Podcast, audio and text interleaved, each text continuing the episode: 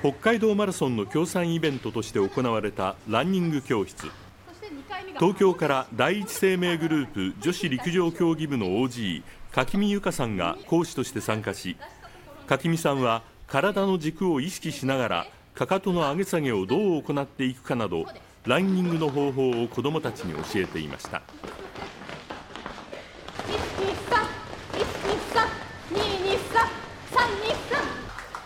指導を受けた子どもたちは正しいフォームでトラックを走り込んでいました。